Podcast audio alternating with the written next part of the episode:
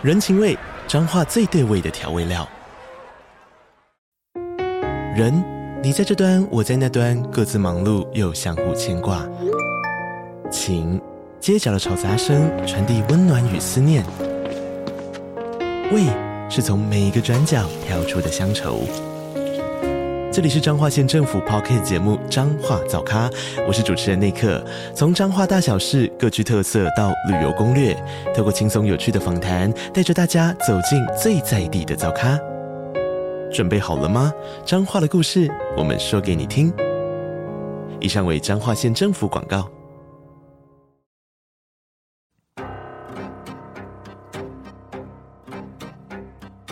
本节目内容可能包含血腥、暴力以及令人引起不安的情节描述，请听众斟酌收听。有时候真实犯罪比推理小说更害人，而有时推理小说是真实犯罪的狂想版。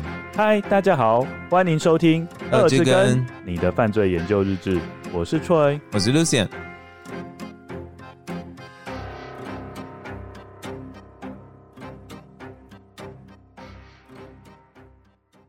各位观友，大家好，我是 Troy，我是 Lucien。承继我们上一集讲犬神家一族，今天我们要讲一个跟犬神家一族的犯罪元素有关的故事。这是我从事司法工作二十年以来见过最不寻常、最离奇的案件。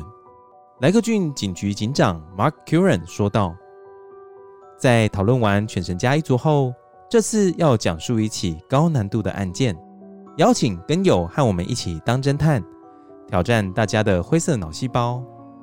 今天二之根带来的真实犯罪故事叫做 Ari Squire 的死亡之谜。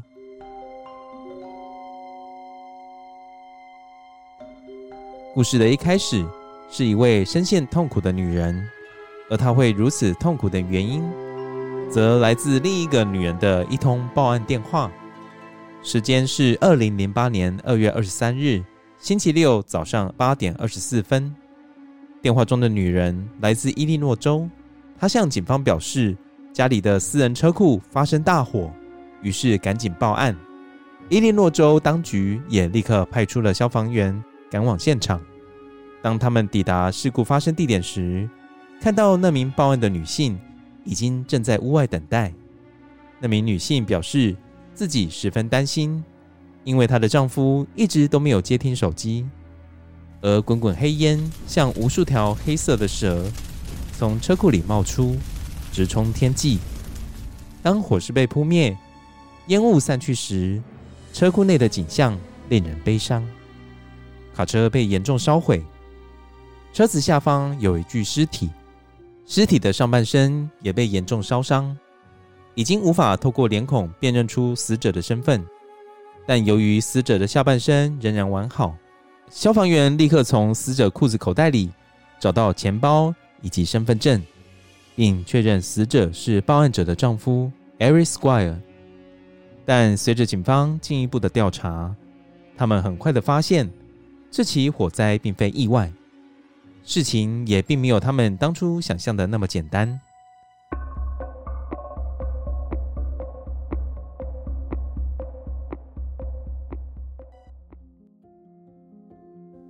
巴林顿湖是位于美国伊利诺莱克郡的一个小镇，人口约五千人。那里是伊利诺州最宜居的城镇之一，不仅气候宜人，拥有许多公园绿地，距离繁华便利的芝加哥市中心更仅有一小时的车程，也因此吸引许多退休人员移居。民风淳朴保守，而小镇的暴力犯罪也因特殊的人口组成。比伊利诺州的整体平均低了百分之八十二，也比全国平均低了百分之八十。所以，直到二零零八年，小镇的村民做梦也不会想到，镇上即将发生一件史上最扑朔迷离的案件。今天故事的女主角是 Dennis Squire，她在国立路易斯大学担任兼职教授，而她的先生是故事的男主角，名叫 Ari Squire。正值四十岁壮年，在莱克郡当地开设了一间公司，公司名称是 AcuCare Incorporation，主要业务包含医疗保险以及老年人的居家照顾服务。资本额高达八十三万美元。由于财力雄厚，因此 Ari 投入了大量的时间与心力在工作以外的兴趣。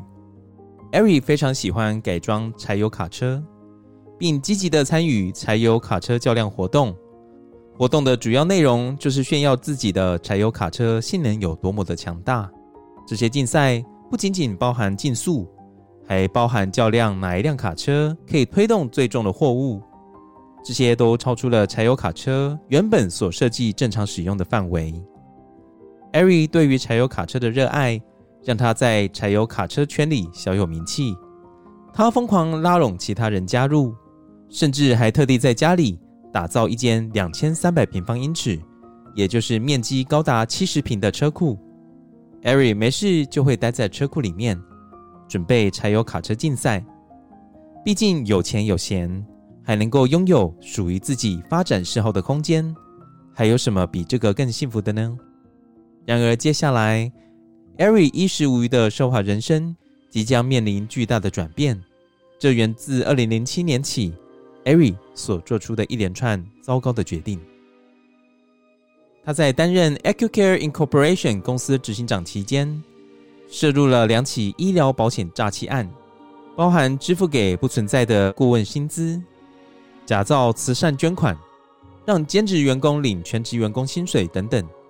艾瑞也因这些不法作为而需分别支付六万三千美元的和解金，以及十二万六千元的罚金。但真正让他头大的是，这两起案件超过二十万美元的巨额诉讼费用。这还不是最惨的，当时美国深陷次级房贷风暴，更让 Ari 公司的营运雪上加霜，营业额短时间内雪崩式的直线下落。Ari 与他的太太 Dennis 面临庞大的经济压力，眼看迟早就要向法院申请破产。二零零八年二月二十三日。艾瑞家的车库发生火灾，警方在当天上午八点半收到了艾瑞太太 Dennis 的报案电话，并立即派出消防队赶到现场。当火势被扑灭后，警方进入车库内评估现场，以便调查了解火灾的起因。也因此发现，在柴油卡车下方一具毁容的焦尸。初步研判，那应该是艾瑞的尸体。当时警探 Scott Morrison 刻意请 Ari 的太太 Dennis 坐进他的警车，远离纷乱的意外现场，并在车上通知 Dennis 这个噩耗。Scott 警探告诉 Dennis，他们找到了她的丈夫，就在卡车底下，而且很遗憾的是，他已经过世了。Dennis 的反应很冷淡，并没有太大的情绪起伏，他并没有继续追问案件的相关细节。反倒是询问 Scott，他接下来该怎么办？但 Scott 并没有起疑，因为就他的经验，每个人面对亲人死亡的态度本来就有很大的差异。Dennis 很可能面临的是感官超载的现象，因一时没有办法消化这个资讯，而无法做出任何的回应。接着，Scott 询问 Dennis，意外发生的前一晚他在做什么？Dennis 回答说。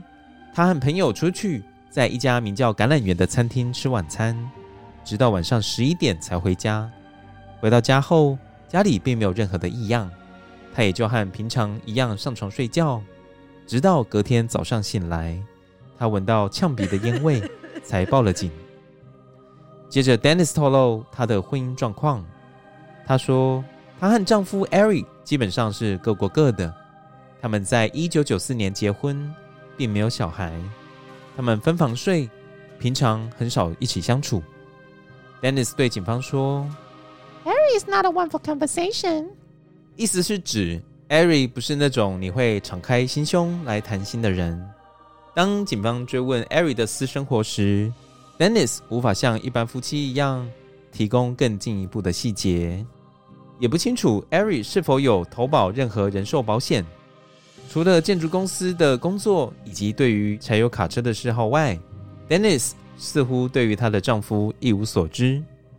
警方也发现，即便 Ari 和 Dennis 已经结婚了十四年，屋内并没有任何两夫妻的合照。他们的婚姻关系的确看起来不寻常，但最初这起事件并没有透露出任何的犯罪气息。其实我当初在整理这个故事，整理到这个地方，我是觉得 Dennis 嫌疑非常的大。为什么？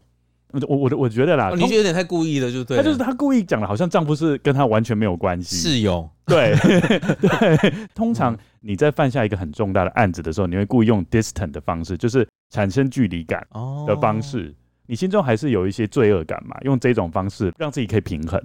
那为什么不直接跟他说？哦，我们现在就是分居的状态哦。但是问题是，他们就真的坐在啊，应该是这样说，就是说，哦，我们已经很久都没有说话，因为就是之前我们有大吵，然后可是我们又没有离婚。那不是嫌疑更大吗？也是哦，各过各的，好像就是用冷暴力的那种感觉，是不是？嗯，而且我是觉得，怎么可能完全不清楚她丈夫私底下做的一些勾当呢？嗯，我自己原本的想法是，会不会她觉得嫁错人了？她原本以为跟她丈夫在一起，至少可以衣食无缺，但是没想到她的丈夫私底下做一些非法勾当，让这个家整个就毁了，所以她心生怨恨，然后就想说，哎、欸。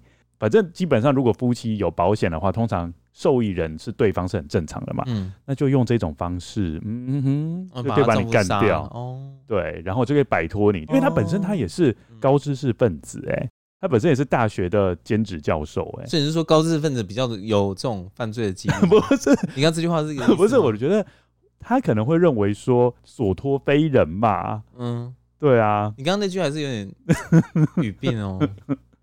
身为高知识分子，你你怎么解释？不知道怎么解释。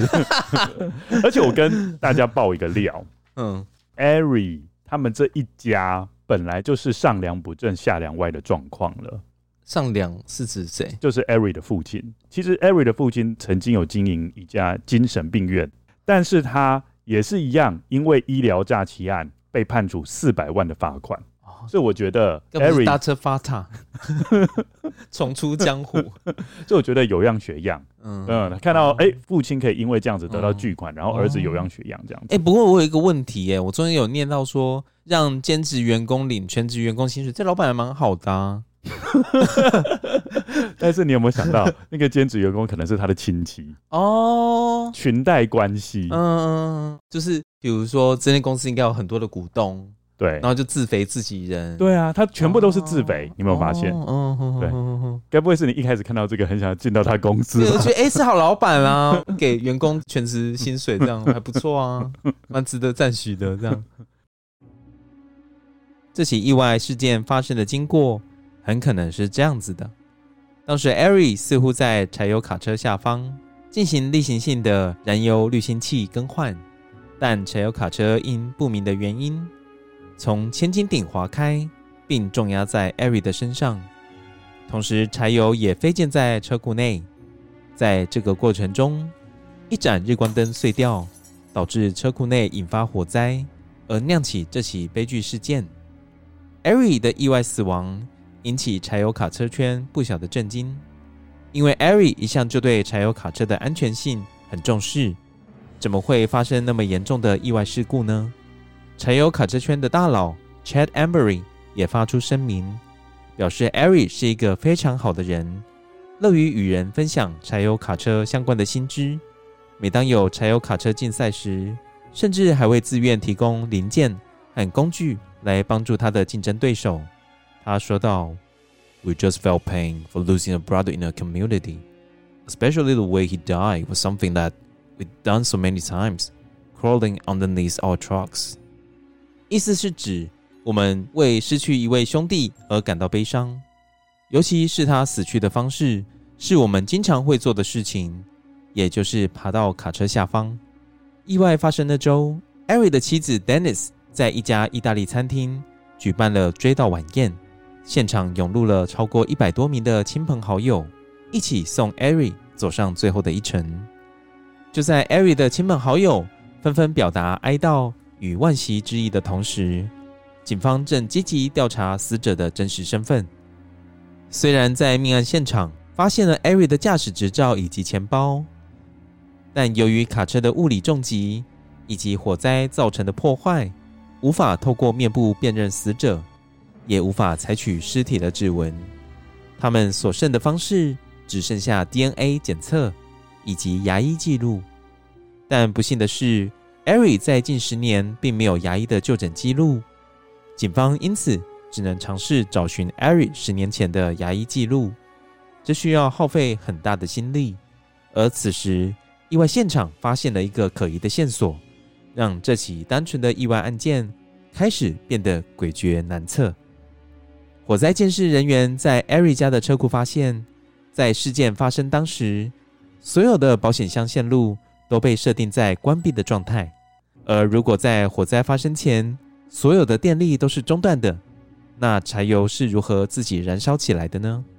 另外一个可疑的线索是，警方在尸体上发现了柴油以外的某种高度易燃的物质，但由于尸体被发现时的位置是在柴油卡车底部下方，若是卡车漏油，虽然是有机会滴到死者的衣服上，但警方发现死者全身都淋满了油，连明显伸出卡车底部范围之外的内裤、袜子和靴子也是，因此警方推测。很可能是有人刻意将高度易燃的物质泼洒在死者身上。最后，如果是卡车从液压千斤顶上意外滑落，应该会在车体上造成一些凹痕或刮痕等损伤。但经过检查后，车体表面并没有任何的损伤。Ari 的死不再被视为是一场意外，而是一场凶杀案件。当警方正绞尽脑汁，努力把所有线索拼凑起来的时候，住在距离意外事故现场约二十英里左右，一位名叫 Donna Fiorito 的巴林顿湖居民内心十分焦虑，因为他二十岁的孩子 Justin Newman 失踪了。Donna 在随后报案时告诉警方，他的儿子 Justin 是一个很乐天的人，很少让人担心任何事情。他小时候梦想成为一个职业棒球运动员。后来想当渔夫，但随着年纪渐渐成熟，Justin 也不得不面对现实。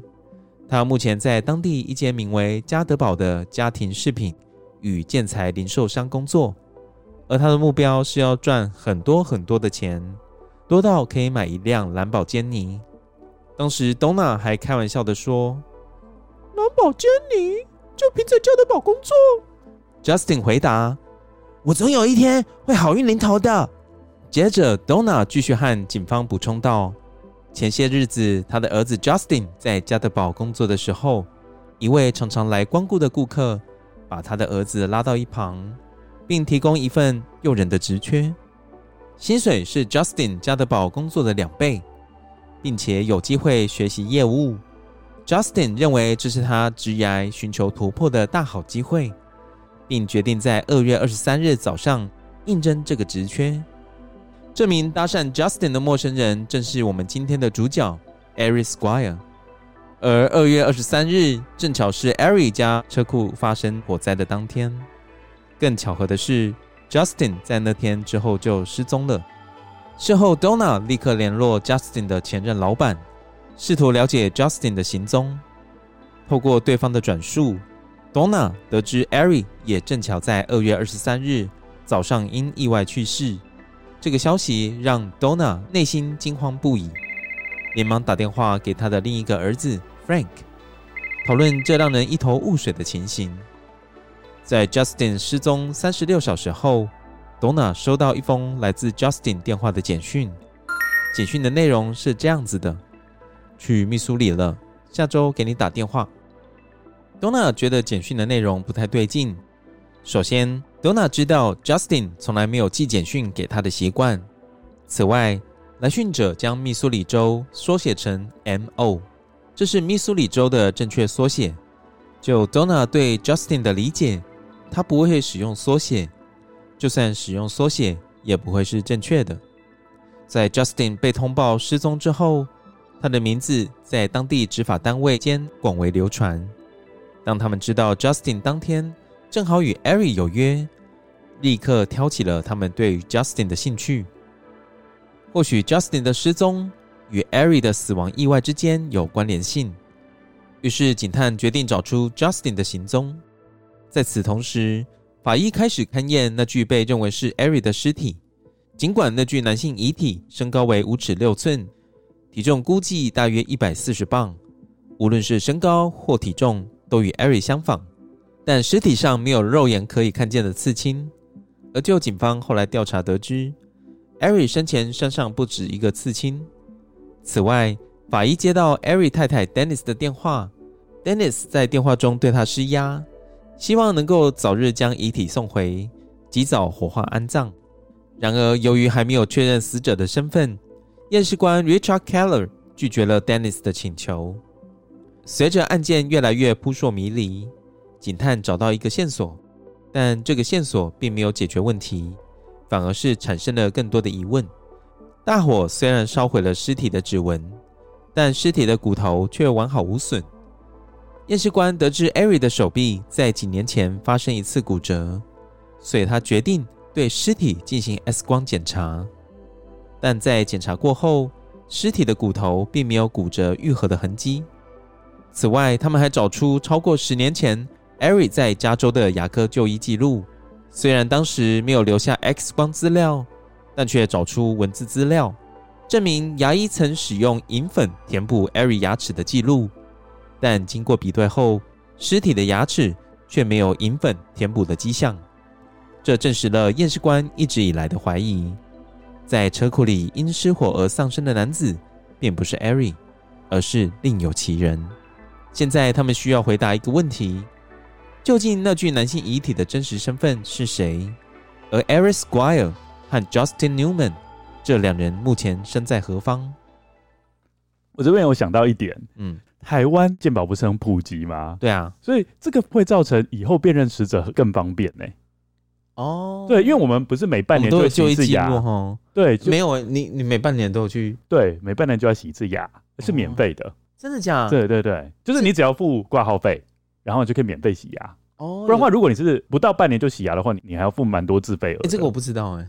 重点是牙医都会帮你做 X 光、口腔全齿的扫描，不是吗？嗯，对，他们为了检查，比如说智齿生长情形，他们都会这样做。嗯，所以我觉得台湾不太会有这种十年都没有看过牙齿的。嗯，你你在看什么？没有，我在找。我刚刚有有念到一个地方，觉得可以提出来。哦，对，我还有觉得有一个地方很有趣，可以值得讨论的，就是密苏里州，它的缩写是 MO，真的我觉得蛮不直觉的，因为叫 Missouri 嘛。嗯，呃，通常会想成是 MI。但是我发现美国 M 开头的州真的很多，像密西西比州、嗯、密西根州、明尼苏达州，其实都是 M I 开头的哦。对，所以可是 O 是从哪来的、啊、？Missouri，所以是 M I S S O U R I，就是。那个 O 很远，你知道吗？而且那 O 很容易被发音带过，就不太有听到那个 O 的音。对，所以他觉得他的儿子不会拼对是很正常的。我们是通常会认为他应该简称叫做 MI，那反而是密西根州的缩写。对啊，Michigan。而且你不觉得整个案件很像《绝命终结战》吗？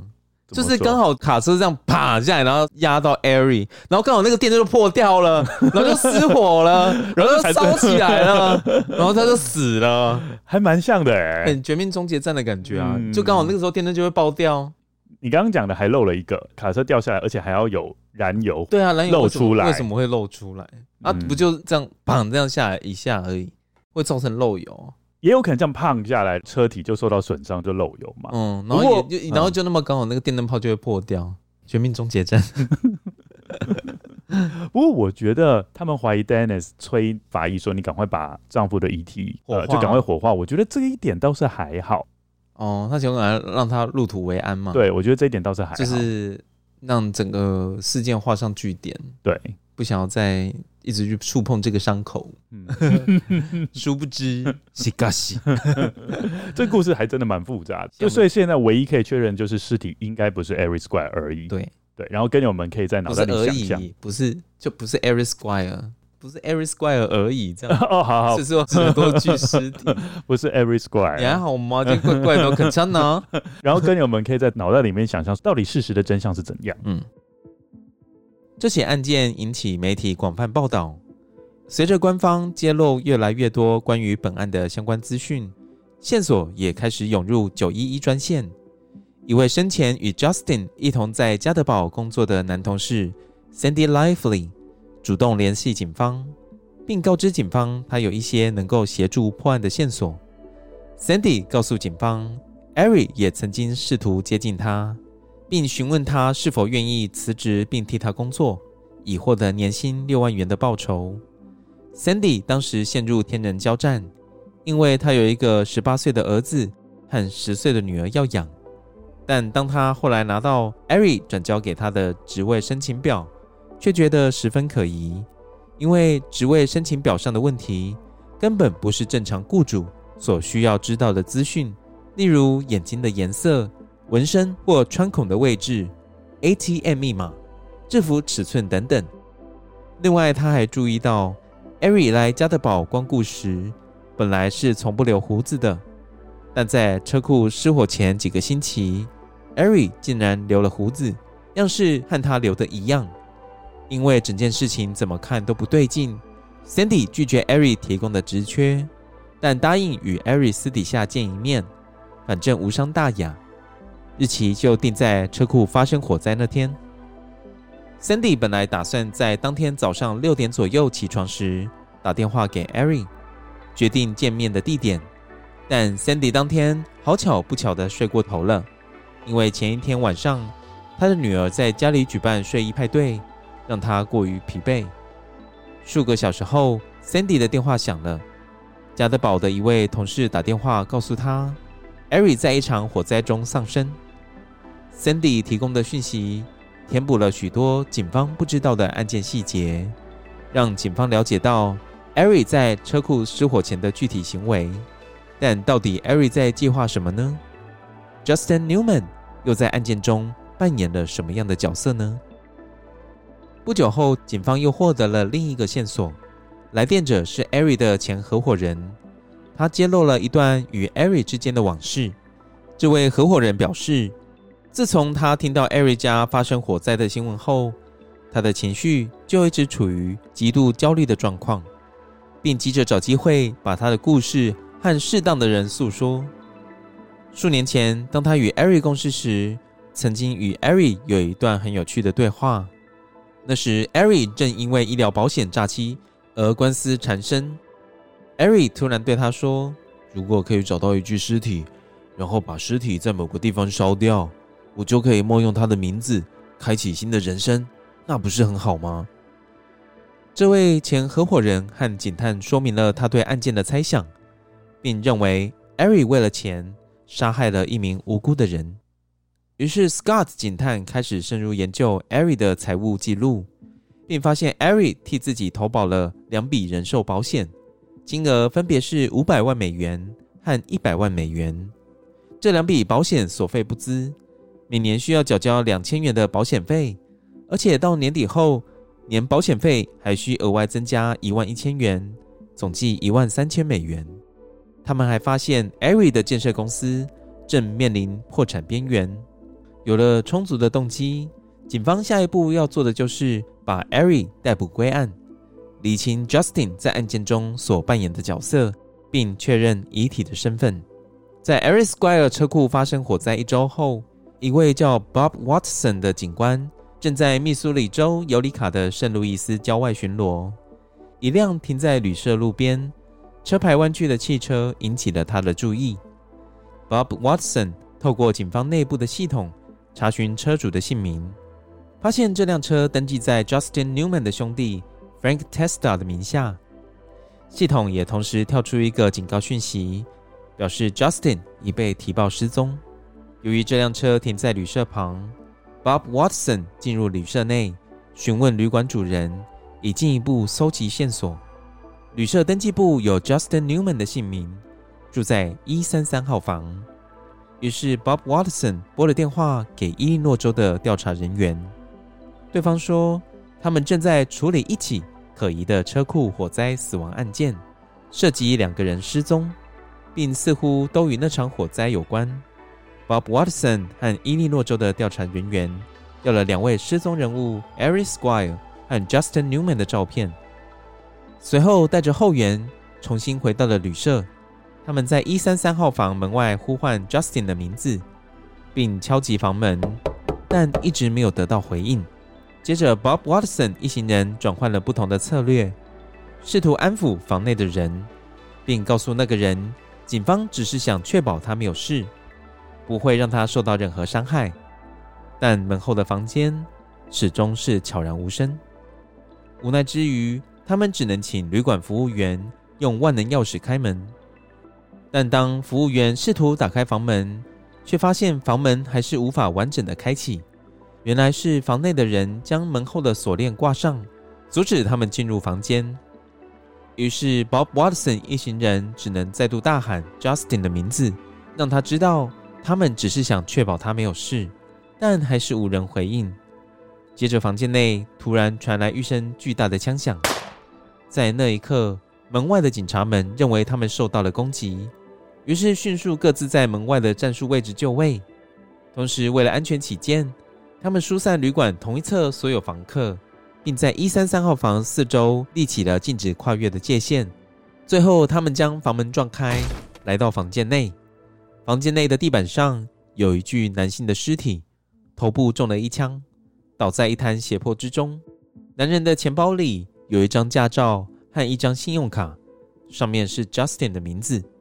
但 Bob Watson 警官在现场嗅出一股不寻常的气息。他环顾房间。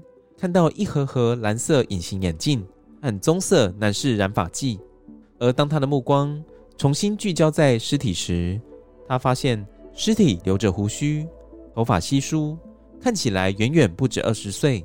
此外，尸体身上还有两个纹身，而 Justin 身上只有一个。接着，他们收到伊利诺州调查人员传来的照片，透过驾照照片，Bob Watson 确认了心中的疑虑。倒在他眼前的尸体不是 Justin，而是 Ari。Ari 直到刚刚一直都是活着的。车库里的尸体不是他，他一直在逃亡，希望能展开新的生活。而现在，Ari Squire 真的死了。当天稍晚，Ari 的指纹鉴定结果确认了他的身份。那么，谁死在 Ari 的车库里呢？警方心里头已经有了一个答案。现在他们所能做的就是验证他们的想法无误。于是警探们再度拜访了 Justin 的母亲 Donna 和兄弟 Frank。警探也询问两人 Justin 更详细的身体特征，例如 Justin 有没有割包皮。Frank 认为警方的问题让人寒毛直竖。最终，警方要求搜集 Justin 的 DNA。于是 Donna 交给警方 Justin 的牙刷来做比对。他们将这个 DNA 和车库内的尸体做比对，并终于确认尸体就是 Justin Newman。警方终于可以厘清2008年2月23日当天的案件经过。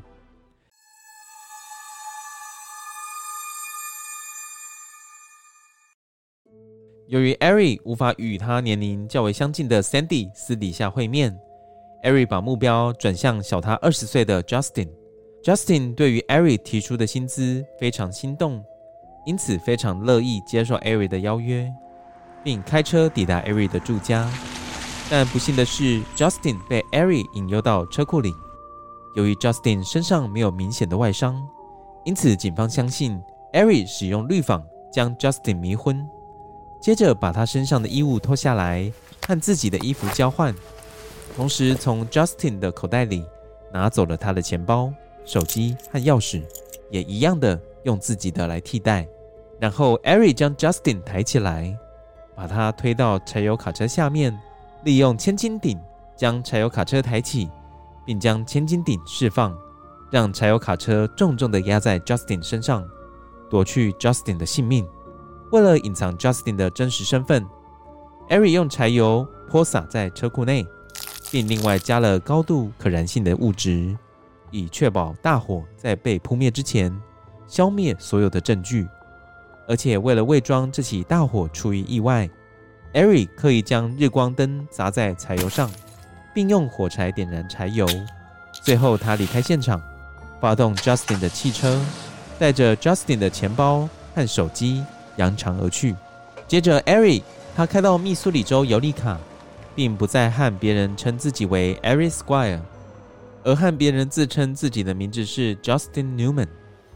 你觉得，如果你在面试一个工作，雇主问你什么问题，你觉得会怪怪的？刚刚 ATM 密码就超怪了啊！我觉得 ATM 密码我可以接受。为什么？因为就是新转户啊，那只要账户跟户头名就好了。哦，他是要知道密码吗？还是对他密码呢？哦，密码不行啦。密码怎么可以？ATM 账号是可以。那我觉得你刚刚说可以哦，那我觉得下次你 如果要换工作以后要问一下，就可以问一下 ATM 密码。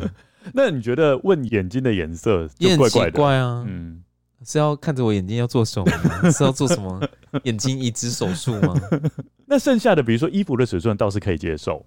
呃，要定做制服吗？对，要定做制服。啊，还有什么很奇怪？哦，纹身跟穿孔的位置，这个就有点怪怪的。又不是在应征警察。纹身的话，可能是纹身的话，可能就是有一些公司就觉得可能对纹身有偏见，他就想要知道，哎，你有没有纹身啊？这样。那你说另外穿孔，穿孔也是吧？都怪怪的嘛。就就可能比较传统的人，就会可能就会询问这种问题。那你觉得问什么问题你会觉得很 offensive？offensive 啊。嗯假设你现在正在公司的面试，然后对老板问了什么问题，你会觉得心里不舒服？嗯、我觉得我我会问到一个问题，嗯，然后接下来他后来引导我的方式，我觉得不开心。老板就直接问我说：“你有没有当过兵？”嗯，然后我就说：“我有当替代役。嗯”然后他就回答说：“嗯，那不是当兵。”然后他就直接讲说：“你应该算是逃兵吧？”哇哦，我就觉得很不爽。而且他那时候抱持一种高高在上的心态，然后他就是你可以看得出他非常喜欢棒球，因为他的房间里面一大堆签名球，然后他就一边丢着签名球，一边跟我讲说：“哦，那你就是逃兵嘛，这样子，很轻佻的感觉，对啊，很轻佻骄傲，哎，哪一间公司啊？重点我我还是很有奴性，我后来还是答应了他的 offer。”尊严呢？尊严呢？啊，就是要为了五斗米折腰，还是没有尊严？你没有，就是面试，就是直接把他，他不是丢那个球，就把他球拿过来，然后往上丢。我觉得逃兵是吧？他就觉得要当那种四年的哦，然后替代役那种不算哦。对，我就觉得他很有偏见。嗯，那你去当啊。没有，他就是有当过四年，他就这么讲，给你当就好了啦，你就一直持续当下去，对，你就你就继续当下去啊，给你当啊，四年你继续当啊，这是我一个非常不愉快的面试经验，那其他都还好，因为其他比如说他问你说啊，二极体的能带怎么画这样子，我就还觉得还可以接受。我没有问你那是什么，我没有导入那边的话题，我觉得如果我真的导入那边，然后就开始解释，然后然后听众可能就快转。不过我现在面试别人会问星座，哎、欸，是想要看跟你合不合适吗？对，那你觉得哪一个星座跟你不合呢？我就在问这个，我觉得 offensive。你现在就在挖陷阱给我跳，让我又变得 offensive。我不要回答。好，那你觉得哪一个星座你会觉得特别想跟他合作？这样可以吧？比较正向。我觉得巨蟹吧，巨蟹其实还蛮蛮努力工作的，嗯。低头苦干型，巨蟹跟摩羯是很合的，这样子对攻对攻。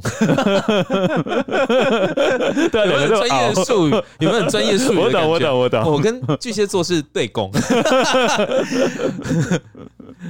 哎，是哦，你会想问这个问题哦？我会问呢，嗯，还蛮特别的。可是我不会回答你。可能哪一些不合啦？对，虽然我心中还是有那个名单，可是我就是要跟你们说嘞。对，然后我觉得，嗯，原来睡衣派对还不错，你可以因为一场睡衣派对躲过一场死结，对耶，然后就这样睡过头了，就是阴错阳差嘞。对啊，就本来是要他代替他的哎，而且其实他的第一人选是 Sandy，对，是他，因为 Sandy 跟他年纪比较接近，年纪、体型还有胡子，对。都比较接近，对啊，那 Justin 就跟他差二十岁。如果说今天是 Sandy 的话，说不定他就不会被发现，会不会？觉得、欸、不过 DNA 还是会验出来啦。那我们这故事接下来就是 Eric 的太太 Dennis 在这个案件中有没有扮演一些角色呢？Newman 一家对于 Justin 的死悲痛欲绝，警察又再一次通知 Eric 的太太 Dennis 她老公 Eric 的死讯，而这次她的老公再也不会复活了。和上次的反应不同，警方发现 Dennis 发自内心的感到惊讶。他自杀了？你说他自杀什么意思？并开始啜泣。警方怀疑 Dennis 从头到尾都知道 Eric 的骗局。当他知道 Eric 自杀了，他的情绪比先前那一次大得多。警方告诉 Dennis，他们接下来会对他的住所进行地毯式的调查，并没收他们的电脑。Dennis 于是坦白说，在火灾发生后，他有和 Eric 联络，Eric 有寄电子邮件给他，而他也有回信。警方追问：“既然你认为你的老公已经过世了，为何你还会回那一封信？”他解释说：“他以为那是一封自动寄出的邮件，但这个解释明显只是一个谎言。邮件内容可以明确知道，Dennis 正和一个活人聊天，并不是一封自动寄出的邮件。邮件内容包含以下的对话：‘我的骨灰何时会还给你？’艾瑞问道。警方还没有把骨灰还给我，Dennis 回答。艾瑞最后传送给 Dennis 的讯息是。你有什么想要的东西吗？Dennis 回答：“一个崭新的生命。” Dennis 在整个骗局扮演的角色已经非常明显了。他会在领取保险金后和 Eri 一起逃跑，留下悲惨的 Newman 家族。但这并不是这件案子最后的结局。Donna 并没有打算放过 Dennis 一马，并主张 Dennis 对 Ari 的所有计划全都了若指掌。但执法单位从头到尾都没有因为这起案件逮捕或起诉 Dennis，因为警方无法找出 Dennis 与谋杀案相关联的直接证据。但 Donna 和 Frank 以不法致死的罪名控告 Dennis。Dennis 的律师说：“Dennis loses sleep over the fact that just a few yards away from her, Eric did this to a young man. Don't forget, he set the house on fire with her in it.” 意思是说。Dennis 饱受失眠之苦，因为案发当时就在距离他几码远的地方。Eric 对一个年轻人做了这样的一件事。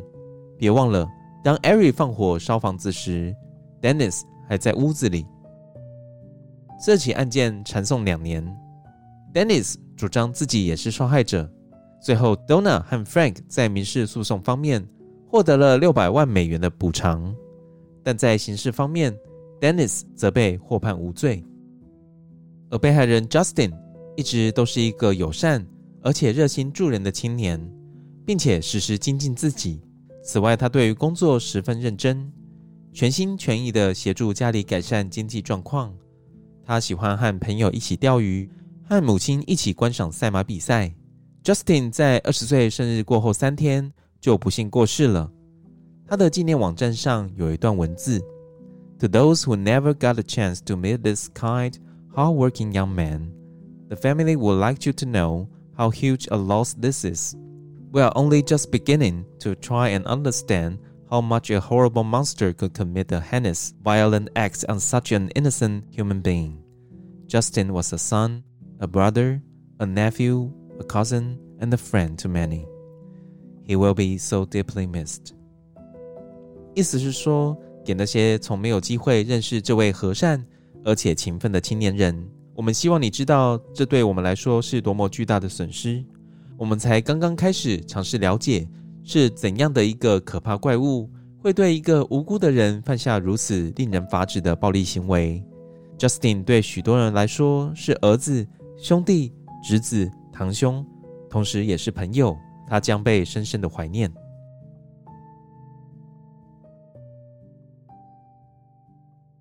哦，今天的故事就到这边，我觉得非常谢谢大家的收听。等一下，这个故事真的是还蛮精彩的，对不对？对啊，对啊，为什么一副非常敷衍的样子？而且，Lucien 有没有听出这个跟全程家一组的关联性了？我一开始还没有听懂，你知道，是我问 Troy 我才知道。嗯，那这一个故事跟全程家一组的关联性在哪里？就是有换人。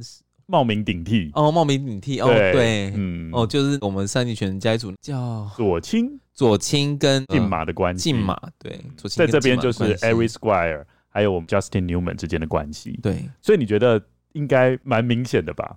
你说怎样蛮明显？就是对应啊，真实犯罪跟推理小说。我相信听众应该是听到这边才反应过来，如果有听众听完故事马上就有反应过来，没有听到这边就已经反应过来。犬神加一族跟跟这个案件相对应的地方的话，请留言告诉我们。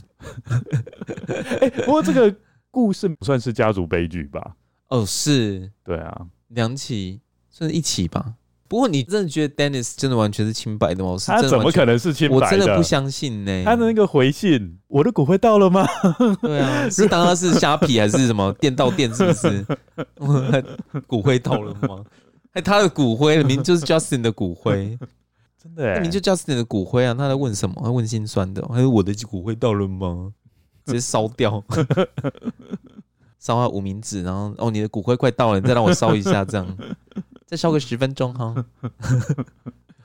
那整体而言，你觉得他的计划其实蛮缜密的，嗯，除了最后露馅那边，其实他干嘛要去住旅馆？吼，他在逃亡吧，就是逃到另外一周，应该他在等 Dennis。因为 Dennis 目前还是正在接受警方的盘问嘛，对。那等整个事件云淡风轻之后，我觉得 Dennis 就会开始去，就像这个故事里面讲的，就开始领保险金。接下来就跟 Ari 在某一州，一定不会是在伊利诺州嘛，反正就遥远的另外一州汇合，然后展开新生活。我觉得那个警察也很厉害，那个 Bob Watson 就看到车牌是弯曲的，他就觉得怪怪的，他就觉得 suspicious，他就去调查这个人的名字是谁。哇，这个真的，然后就找到说哦，而且重点是哦。他的哥哥还不叫什么 Frank Newman 哦，嗯哼，他的哥哥名字叫什么 Frank Testa，对不对？嗯，还跟他不是同名呢，还是说那个系统很厉害，只要有关联性的就会跳出来。你看他查到 Frank Testa，他可以去联想到 Justin Newman。我觉得是系统，系统很厉害。对，系统很厉害，系统会跳出来有相关联性的案子。对啊，就是你看他查到是 Frank Testa 名字的车子，然后他又马上就是。可以找到 Justin Newman 是失踪的状态，整个就把它串联起来。呃，我觉得这起案件还要归功于警方的横向联系不错。嗯，因为我们其实，在很多案件你会发现，只要是跨州的案件，就是属于 Federal Government 的这种联邦政府型的案件，其实破案的时间都会比较久。嗯嗯。哦，因为他们通常的横向整合的状况都不好。但是你会发现说，对啊，他就联络他，马上就传来相片的。对。又刚好他们那个时候，伊利诺州也就刚好一直在调查那个火灾嘛，所以是说两州的警察在这个案件里面都扮演了很重要的角色，而且他们都还够认真，嗯，所以这件案子才可以那么快查。那边挖鼻屎啊，谁啊？奇怪，莫名其妙的啊，走了走，然后警察就开走了，有没有？哎、欸，对，所以如果有一方的警察比较懈怠的话，搞不好他可以逃比较久。真的，真的，真的，就是刚好这个 Bob Watson 他也很厉害。他跟伊利诺州的警方一联络，马上就要到资料，就找到照片，嗯、一一对就就知道了。Ari Square 到后面的结局啦，嗯，他可能也是觉得没办法再掩盖事实了，然后他又不想要面对巨额的诉讼费用，嗯嗯嗯，对，就干脆了结自己的生命，直接自杀，嗯，也算是很悲惨的结局啦。所以我觉得我在收集这个故事的时候，我是觉得它其实有很多的 twists and turns，就是它有非常多故事转弯的地方，是我觉得很精彩的。尤其是它到后面的鉴定方式，就是如何鉴定说它并不是 Ari 的方式，我也觉得很惊艳。牙齿是不是？对，就是牙齿，因为我们之前在古早时期会去涂银粉，对，现在不会了嘛。还是呼吁各位跟友要每半年去洗牙一次，最后为了 自己的牙齿。这是今天最后 最后的案件的结语。没错没错，记得要去洗牙，做个好公民哦。对，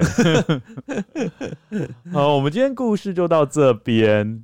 我们那个听众觉得我们有跟 ABC 牙医联盟，还是跟什么牙医有做业配？